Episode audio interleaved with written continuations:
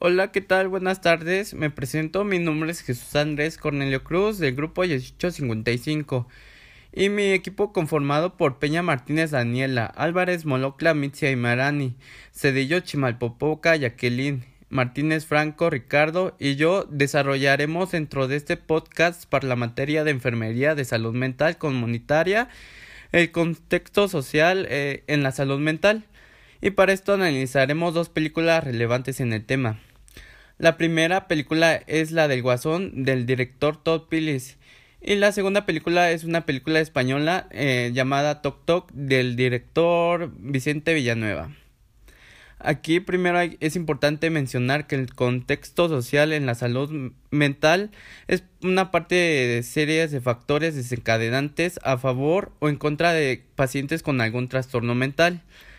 Es en la sociedad donde se desarrolla el individuo, en donde interactúa con otras personas y donde reafirma habilidades que son aprendidas desde el seno familiar. La sociedad puede ser una red de apoyo para dichos pacientes o un factor estresante. Aquí desde mi punto de vista el concepto de salud mental actualmente en la sociedad no es bien definido y en algunos casos es aquí donde se discriminan las personas y degrinan denigran a los pacientes diagnosticados lo que perjudica en su desarrollo personal y social con algún trastorno. Aquí es importante también educar no solo a las familias, sino también a los profesionales y autoridades. La importancia de una sociedad con salud mental, con redes de apoyo, con servicios plenos para el desarrollo de estos pacientes. Aquí también la OMS nos habla que actualmente existen 450 millones de personas que padecen algún trastorno mental. En México, el 17% de personas presenta al menos un trastorno mental, de las cuales uno de cada cinco recibe tratamiento. Y aquí también el artículo publicado en 2019 nos habla de la Oficina de Información Científica y Tecnológica para el Congreso de la Unión en México del presupuesto de salud. Aquí solo se designa alrededor de un 2% a, a la salud mental, cuando la OMS eh, nos recomienda que se debe de invertir al menos un 5 o 10%, mientras que del 2% que se estima para la salud mental, el 80% refleja en la operación de los hospitales psiquiátricos, mientras que se destina muy poco a la detección, la prevención y la rehabilitación en salud mental. También en este mismo artículo nos hablan que el estigma y discriminación que sufren los enfermos mentales y sus familias pueden impedir que recurran a los servicios de salud apropiados.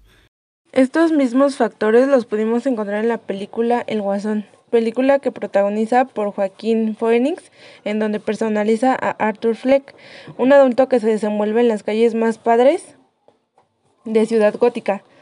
Eh, trabaja en una agencia de payasos y busca el éxito dentro de la comedia. En esta película podemos ver la evolución del trastorno mental que padecía el villano de DC Comic, el Guasón o Joker. Dentro de la trama no se menciona específicamente qué es lo que el paciente realmente presentaba, pero es atribuible a la esquizofrenia ya que mostraba diferentes conceptos de este trastorno.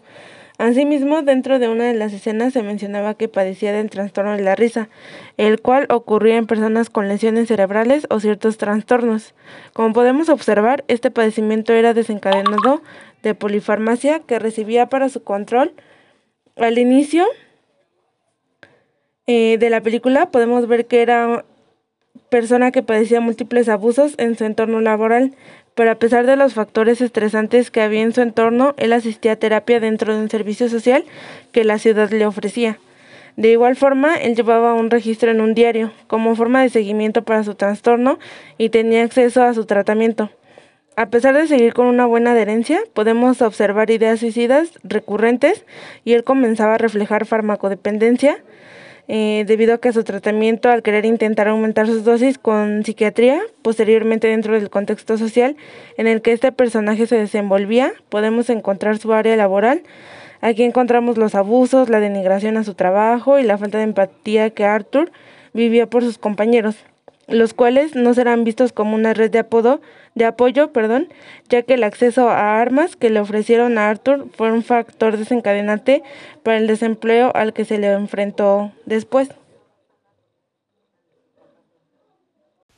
Posteriormente, en el entorno familiar podemos ver que Arthur mantenía un rol de cuidador con su madre, lo que impedía que él desarrollara una plenitud en la etapa del ciclo vital en la que se encontraba. Aquí podemos observar que la educación que él presentó no fue la adecuada, ya que sufrió también abusos por parte de su madre adoptiva y su padrastro, y no tenían la solventura económica adecuada, ya que ambos se encontraban en estado de desnutrición y en el lugar en el que vivían no era óptimo para ellos. Respecto al contexto social, podemos ver la falta de empatía por autoridades y por la sociedad, como podemos ver en el primer episodio de ira que tuvo Arthur en el tren, con el fin de defenderse de la falta de empatía que se observa. Como vimos posteriormente, el trastorno de la risa que él padecía era desencadenado en situaciones de estrés.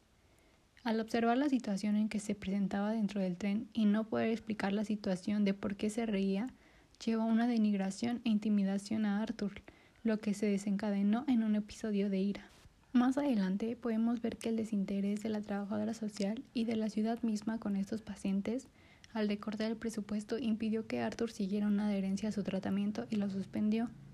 Claramente podemos observar que esta falta de adherencia llevó a Arthur a desarrollar episodios psicóticos en donde pedía el contacto con la realidad a tal punto de llegar al delirio como vimos en la relación que él creyó que tenía con su vecina.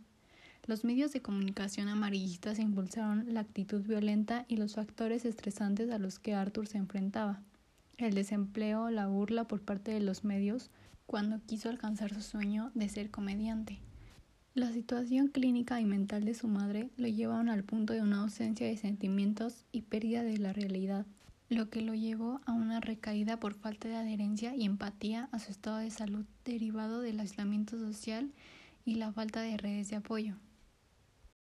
Por otro lado, vemos de igual forma el aislamiento social como un factor estresante para la vida diaria en la película española Toc Toc del director Vicente Villanueva. La película de Toc Toc trata de un grupo de personas que padece cada una un trastorno obsesivo compulsivo diferente. Uno de ellos no puede parar de decir groserías, otro de hacer cálculos y el otro no puede pisar las rayas. Una chica repite dos veces todo lo que dice, otra se preocupa porque siente en todo momento que se olvidó de algo, y la última es una persona que le tiene miedo a la sociedad y en todo momento se la pasa lavándose las manos.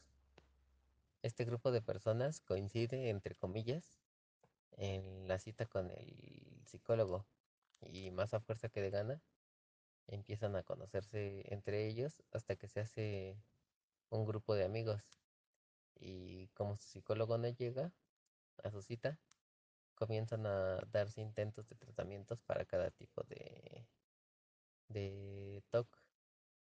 Y pues al final de estos intentos llegan a la conclusión de que al dejar de, de centrarse en su problema y pensar en los demás, es como pueden superar su trastorno. Finalmente resulta que el psicólogo era el paciente que no podía dejar de decir groserías y él lo, lo tenía todo planeado. Y pues también resulta que se enamoran entre ellos, ya que son son este pues tres hombres y tres mujeres. Como podemos observar y analizar en la película, esta forma de terapia les ayudó a generar confianza y verse como apoyo a sí mismos. Al final de la película observamos que Federico, quien en realidad era el doctor Palomares, siempre estuvo presente para ellos y tratarlos. Lo que realmente él hacía era crear una red de apoyo con personas que padecían las mismas complicaciones o tuvieran similitudes.